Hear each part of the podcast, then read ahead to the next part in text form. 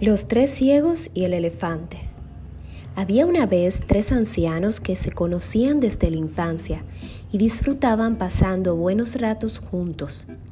Tenían en común que eran hombres cultos e inteligentes, pero también que los tres eran ciegos de nacimiento.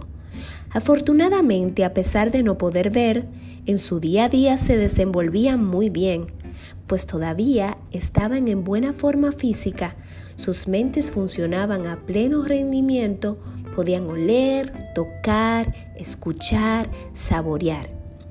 Un precioso día de verano, se reunieron en su lugar favorito junto al río, se sentaron sobre la hierba y empezaron a conversar sobre temas científicos.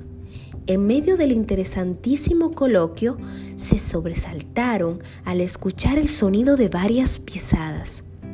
El anciano que tenía la barba blanca se giró y algo inquieto preguntó en voz alta, ¿Quién anda ahí? Por suerte, no era ni un espía ni un asaltante de caminos, sino un viajero que llevaba a su lado un enorme elefante con una correa al cuello. Me llamo Kiram, caballeros. Perdonen si les he asustado mi elefante y yo venimos a beber agua fresca y ya nos vamos, que para nada queremos interrumpir su agradable charla. Los tres pusieron una cara bastante rara, mezcla de sorpresa y emoción. El segundo anciano, que tenía barba negra, quiso asegurarse de lo que Kiran había dicho. ¿He oído bien? ¿Ha usted dicho elefante? un elefante de verdad? El desconocido reparó en los bastones tirados en la hierba y se fijó en la mirada perdida de los tres viejecitos. Fue cuando se dio cuenta de que eran invidentes. Sí, señor, voy con mi elefante. Es un animal muy grande, pero no se preocupen, no les hará ningún daño.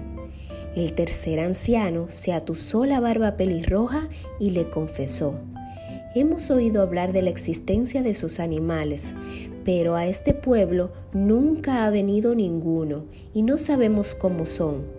¿Podríamos tocar el suyo para hacernos una idea de su aspecto? Kirán se mostró encantado. Claro, faltaría más. Es un ser muy pacífico y bonachón. Vengan a acariciarlo. No tengan miedo. Los tres ancianos se levantaron y dieron unos pasos y extendieron la mano derecha.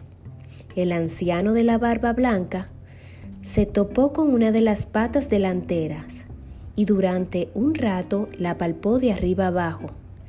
Ahora ya sé cómo es un elefante. Es como la columna de un templo, o mejor dicho, es como un el tronco de un árbol cilíndrico, grande y rugoso. Mientras la mano del anciano de la barba negra había ido a parar a una de las gigantescas orejas, el animal sintió unas cosquillas y la sacudió ligeramente hacia adelante y hacia atrás. ¿Qué dices, querido amigo? Un elefante nada tiene que ver con una columna. Mi conclusión es que parece un enorme abanico por dos razones muy obvias. Primero, por su forma plana y segundo, porque al moverse produce un airecillo de lo más agradable. ¿Es que vosotros no, no lo notáis? En ese momento, el anciano de la barba pelirroja rozó con la punta de los dedos algo blando que colgaba de algún lugar mucho más alto que él. Era la trompa del cuadrúpedo, pero claro, él no lo sabía. ¿Pero qué me estáis contando? Por lo que puedo comprobar, un elefante es como una cuerda.